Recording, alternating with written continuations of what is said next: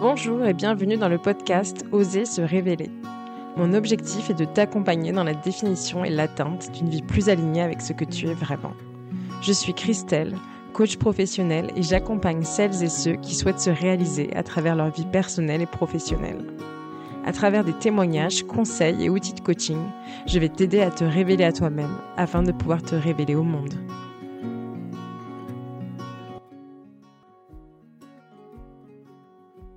Aujourd'hui, j'aimerais aborder avec toi la peur d'oser se lancer dans un nouveau challenge professionnel. Que tu sois salarié et aspires à une évolution, que tu souhaites te reconvertir, créer ton entreprise ou que tu aies tout autre projet professionnel, je pense que cet épisode va te parler. Si ce sujet est important pour moi, c'est également parce que j'accorde une place très importante au travail. Nous passons trop de temps au travail pour attendre uniquement le week-end, les vacances pour profiter pleinement de la vie. Et quand on réalise à quel point celle-ci passe vite, je pense qu'on a tous envie de ne pas se retrouver à la fin de notre vie et nous dire Mais pourquoi je me suis tant épuisée dans ce job? Pourquoi je n'ai pas osé changer? Pourquoi je n'ai pas écouté ma petite voix? Et tout autre regret de ce type. Mais alors qu'est-ce qui fait que tant de personnes n'arrivent pas à sauter le pas à passer à l'action? Alors j'ai eu l'opportunité d'accompagner, d'échanger avec des personnes en transition professionnelle, en reconversion, ou qui ressentaient le besoin d'aligner davantage leur vie professionnelle avec leur vie personnelle. Et ces personnes avaient souvent une grande volonté, un souhait, un besoin de changement, de se mettre en action. Mais pour certaines raisons, à cause de certaines peurs, elles se retrouvaient souvent bloquées dans leur situation, ne sachant pas quoi faire, redoutant le moment de reprendre le boulot. J'ai moi-même été dans ce cas. J'ai mis plusieurs mois, je dirais même euh, des années à ressembler à cette courage pour oser me lancer. Alors qu'est-ce qui fait que nous n'arrivons pas à avancer, nous mettre en action pour un nouvel avenir professionnel? Qu'est-ce qui pousse à rester dans une situation professionnelle inconfortable quand on aspire à quelque chose de meilleur? Eh bien la réponse est bien souvent nos peurs. Tu sais, ces fameuses peurs qui se cachent derrière les limites que l'on se pose, les raisons derrière lesquelles on se cache pour ne pas se lancer, pour ne pas sauter le pas.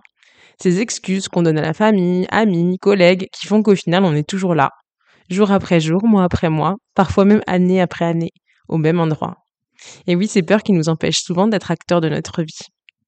J'ai donc décidé de créer une série d'épisodes de podcasts autour des peurs qui nous empêchent de nous lancer dans un changement professionnel, afin d'en prendre conscience déjà et de te donner des conseils pour dépasser ces peurs qui t'empêchent d'avancer. Pour ce premier épisode, autour de cette thématique, j'ai décidé de te parler de la peur de perdre en confort de vie.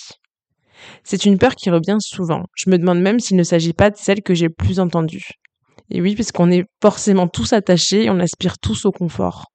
Alors le confort de vie, c'est quelque chose de propre à chacun et nous avons tous notre définition. Alors pour certains, il va s'agir d'une belle maison, pour d'autres, le fait d'avoir beaucoup de temps libre, habiter à côté de son travail ou encore avoir un certain salaire. C'est important de garder cela en tête. Ta définition du confort sera toujours différente de celle de ton voisin. Et ça, c'est OK. C'est ok d'aspirer à des choses plus matérielles pour certains, ou plus spirituelles, sociales, simples pour d'autres. Il n'y a pas de jugement à avoir sur ce point. Il faut juste être au clair avec soi-même. Alors dans mon cas, la peur de perdre en confort de vie a été l'un des éléments qui fait que j'ai tant attendu avant de quitter mon emploi. Alors je me disais, alors j'ai un super salaire, euh, au moins, je peux payer des vacances euh, plusieurs fois par an. Je n'ai pas à m'inquiéter du lendemain. Je peux faire plaisir à mes proches, à moi-même. Je vis dans un superbe appartement. Mais cela aurait également pu être, bah, je suis complètement libre dans mon emploi du temps. Je travaille pas le week-end. J'ai plein d'RTT. Mes collègues sont géniaux. Mes boss sont cool. Et puis j'en passe. Alors pour résumer, nous avons tous notre vision du confort. Mais c'est un confort qu'on chérit et qui nous tient bien enfermés dans ce petit cocon douillet. Si confortable. Tu vois ce que je veux dire? Et pourtant, Certains arrivent quand même à redouter le lundi matin, à trouver les journées de travail trop longues et à compter les jours jusqu'aux prochaines vacances. Et puis on pourrait se demander, si ma situation est si confortable, alors pourquoi je ressens tout ça? Est-ce que ce confort est suffisant? Est-ce que je peux réellement l'appeler confort si je ressens ça? Alors je pense qu'on peut être dans une situation professionnelle confortable tout en se posant ces questions et en éprouvant ce sentiment de ne pas être au bon endroit. Tant que ce sentiment n'est pas trop présent, ça va jusqu'au jour où ben, on se sent enfermé dans une bulle, on se sent étouffé, appelé par quelque chose d'autre. Et parfois, on s'en rend même compte trop tard. Alors pourquoi on reste Chercher et vouloir préserver ce confort est tout à fait naturel. Notre instinct de survie nous pousse à éviter le danger, le risque et privilégier les situations où nous sommes à l'aise. Et puis, tu sais, il y a aussi ces fameuses peurs qui viennent fragiliser notre motivation, notre volonté de changement, nos rêves d'une nouvelle aventure professionnelle. Tu sais, ces fameuses questions Et si je perdais en revenu et ne pouvais plus subvenir à mes besoins? Et si je n'arrivais plus à partir en vacances? Et si je ne pouvais plus payer le crédit de mon appartement? Et si je ne pouvais plus avoir de loisirs? Ça aurait pu être Et si je m'entendais pas avec mes nouveaux collègues? Et si c'était trop difficile?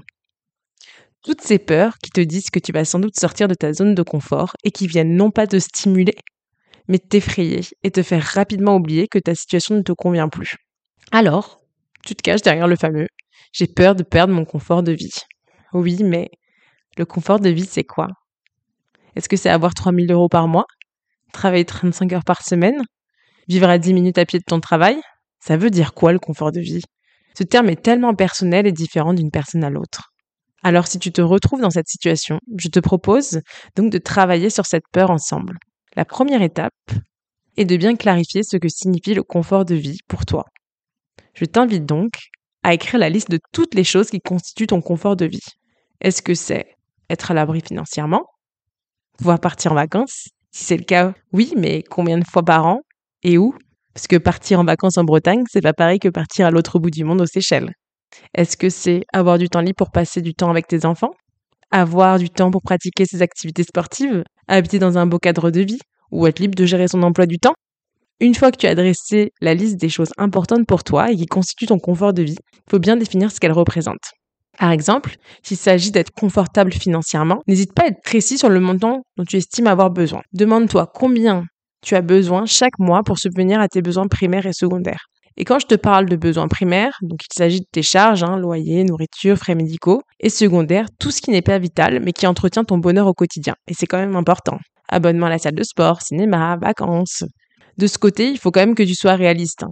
Il ne s'agit pas de faire une liste au Père Noël de ce que tu aimerais avoir dans ton quotidien, mais plutôt le minimum pour assurer ton bonheur.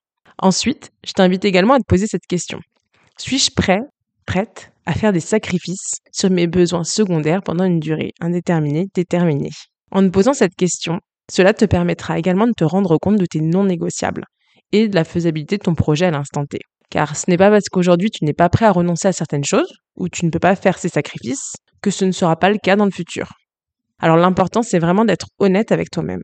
Donc une fois que tu as dressé la liste de tes non négociables à ton confort de vie, la deuxième étape va être d'identifier quels sont ceux que tu peux conserver facilement dans le cadre de ton nouveau projet de vie pro ou perso et ceux que tu ne pourras pas garder, qui finalement ne sont pas des non négociables mais plutôt du bonus.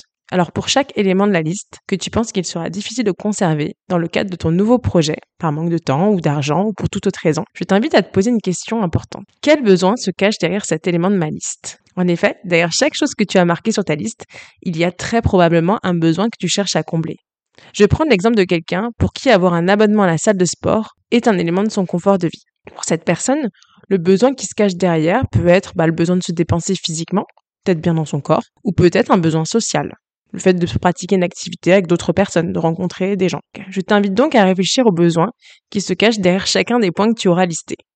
Ensuite, demande-toi comment tu pourrais répondre à ce besoin en y intégrant les contraintes de ta nouvelle vie, de ton changement professionnel ou personnel.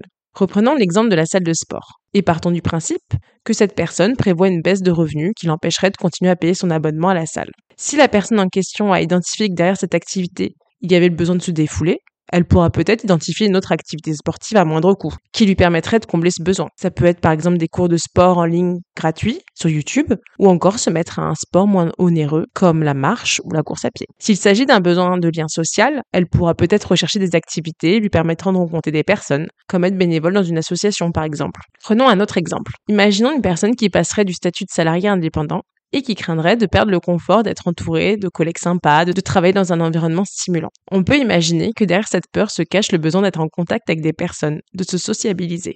Alors, bah, pour combler ce besoin, cette personne pourrait par exemple s'inscrire dans un coworking quelques jours par semaine.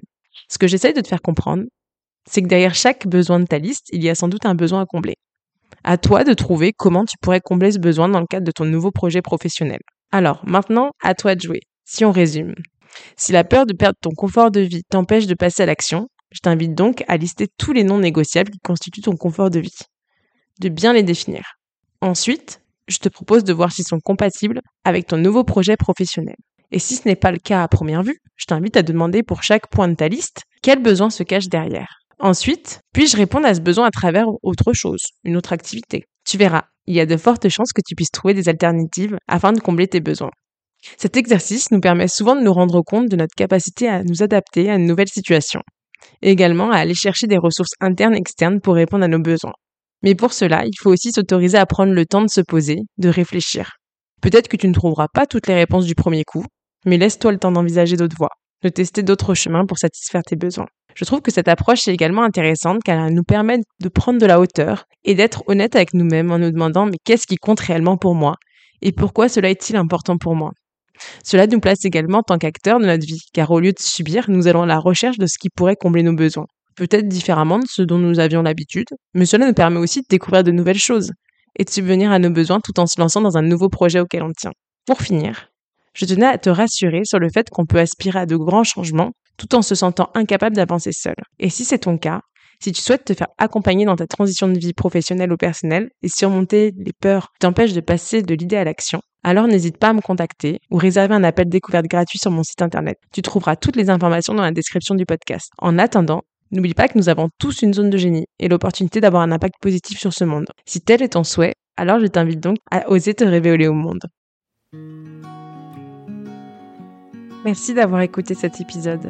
S'il t'a plu, n'hésite pas à t'abonner, le noter et le partager autour de toi. Cela m'aidera grandement. À bientôt!